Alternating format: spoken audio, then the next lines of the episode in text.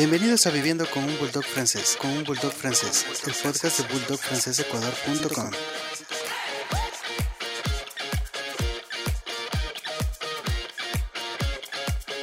El día de hoy queremos hablar sobre cómo fue la llegada de nuestro segundo Bulldog francés. Ya, a ver, les cuento. Bueno, nuestro segundo Bulldog francés, eh, su nombre era Mitra. Era una perra súper linda cuando llegó, primero que nada, súper juguetona. Ella era bien segura, a diferencia de Otto. Otto cuando llegó tenía miedo porque, bueno, llegaba a una nueva casa. En cambio, Mitra llegó y lo primero que hizo fue, como todo perro, lamernos, eh, ser linda, cariñosa. Con ella salíamos y cuando, cuando no avanzaba simplemente ella se botaba al piso y ya no caminaba más.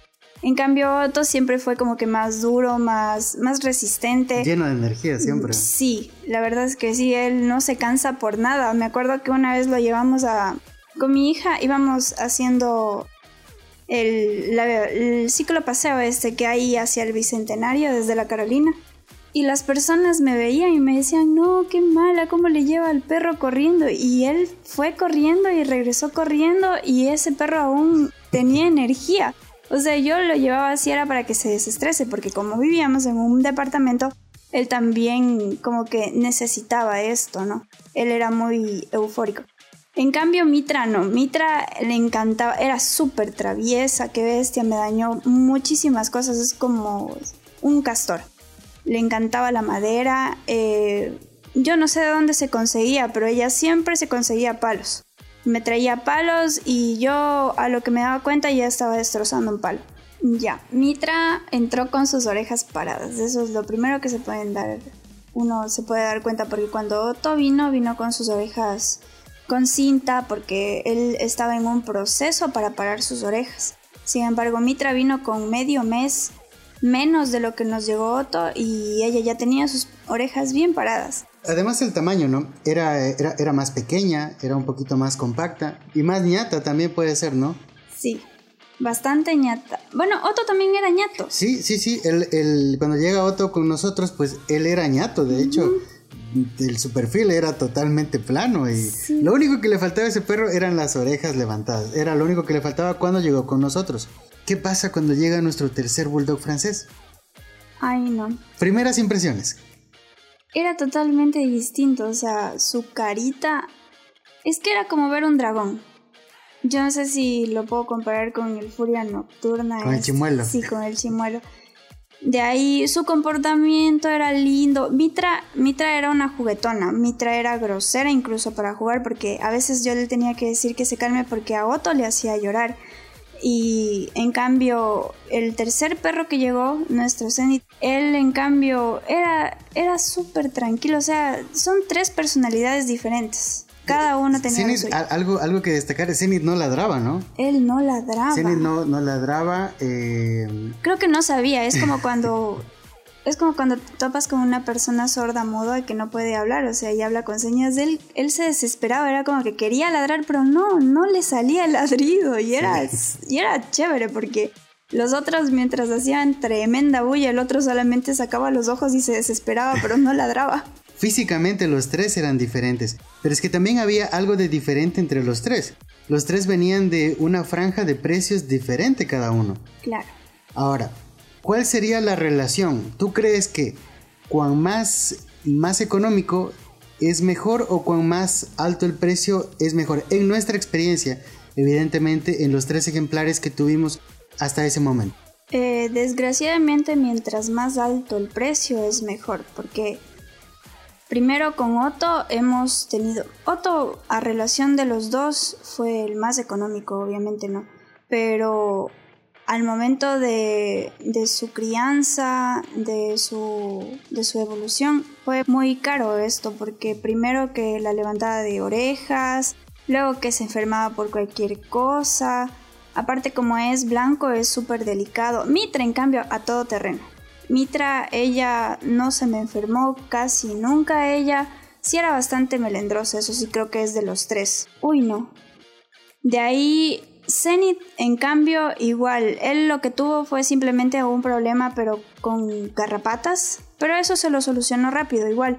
pero con el que sí tuvimos muchos gastos y muchos problemas de salud, sin embargo, porque habían veterinarios que no lograban solucionar su problema, fue con Otto. Con Otto sí ha sido un calvario. Sí, definitivamente Otto, Otto nos costó muchísimo dinero en, su, en su crianza, como tú dices, eh, medicamentos, alimento especial, porque por su condición de alergia, de la cual ya les hablé en un episodio anterior. Y, claro, la relación totalmente diferente, ¿no? Porque bueno, Mitra que estaba como en la franja intermedia de, precio, ella, eh, pues ella fue todo terreno 4x4. Digo fue porque lamentablemente el día de hoy ella ya no está con nosotros. 2020 em, para nosotros fue un año no muy bueno. Perdimos dos de nuestros ejemplares, Mitra y Zenith eh, fallecieron. Y em, actualmente estamos con Otto, que fue con el que iniciamos, y tenemos a Eva María, que pues... Llega Eva María y Eva María era incluso más pequeña de lo que fue Mitra cuando vino, ¿no? Ella llegó de mes, de, dos meses. Em, Eva María era una linda igual. Se parecía mucho a su papá en su personalidad, era tranquilita, no ladraba no sé, esta raza es muy amigable, entonces ellos no tienen problema en adaptarse. Pero además, además, perdona que te corte, vale destacar que Eva María se hacía querer, se hacía querer y de Mitra se hizo querer, de otros se hizo querer y la aceptaron de inmediato. Sí. Me acuerdo también que aquí, punto aparte, ¿te acuerdas cuando llegó Zenith? Ah, sí. Ay, cuando llegó Zenith eh, eran malos. Mitra y, y Otto, ellos tienen su casa, ¿no? En donde, donde los dos duermen. Entonces yo pero, me acuerdo... Pero, pero entraban, entraban tres o cuatro en esa casa. Claro, es una casa bastante amplia. La cosa es que cuando llega Zenith, ellos dos eran odiosos porque no le dejaban entrar a Zenith a la casa para dormir con ellos. Entonces le tuvimos que adecuar otro espacio a Zenith para que él duerma. Pero los muy sinvergüenzas, o sea, eran tan malos que luego cogían y se metían en el lugar en donde dormía Zenith y no le dejaban tampoco ni entrar a la casa ni quedarse en el lugar donde se quedaba siempre. Sin embargo, él, él era un, un perro tan lindo que él... Muy noble, muy noble. Sí, no se hizo problema, él esperó y Mitra de a poquito lo fue queriendo y luego creo que se enamoró de él. Bueno, el loto, el loto es un lindo también porque no sé si, no sé qué es, pero él, a, a, pesar de que es un perro macho y los machos por lo general son imponentes y siendo él el más viejo de esta casa, o sea, digo yo, tal vez no le iba a dejar. Eh, se iban a pelear o algo, pero no, para nada. El Otto es súper amigable, él más bien busca, busca hacer juego de todo, nada para él. Solamente lo que sí es egoísta es con sus juguetes, eso sí, no le presta a nadie. Pero de ahí con Zenith no hubo mayor, mayor problema. Bueno, para cuando llegó Eva María, como les digo, Eva María igual se hizo querer, eh, siempre andaba junto a, Mitra y a pesar de que Mitra era una grosera, como les había dicho con Otto y que le hacía llorar a pesar de que era macho y todo, ella también jugaba con Eva María, incluso le hacía a veces revolcarse por ahí, pero la otra era feliz, entonces es bonito ver, ¿no? Que entre ellos siendo animales y todo, o sea, nos enseñan, ¿no? Cómo aprenden a llevarse entre ellos. Bueno, cuando llegó Eva María, igual llegó con unos problemas de piel. No sé por qué ellos sufren tanto de la piel, son tan delicados. Ella llegó con una especie como de carachitas, no sé si eran como, como caspita, no sé.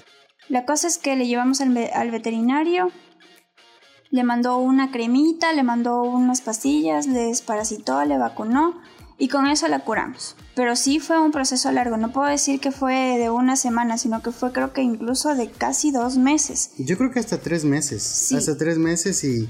Porque inclusive algo, algo que también pasaba, además de lo que dices del, de la piel, es que en la, en la zona de la panza toda esta tenía como unos puntos negros. Sí. Sí. Como carachitas. Sí, sí, sí. Y entonces, luego como a los tres meses, pues ya empezó a normalizarse todo se secaron estos puntos y, ya quedó todo bien.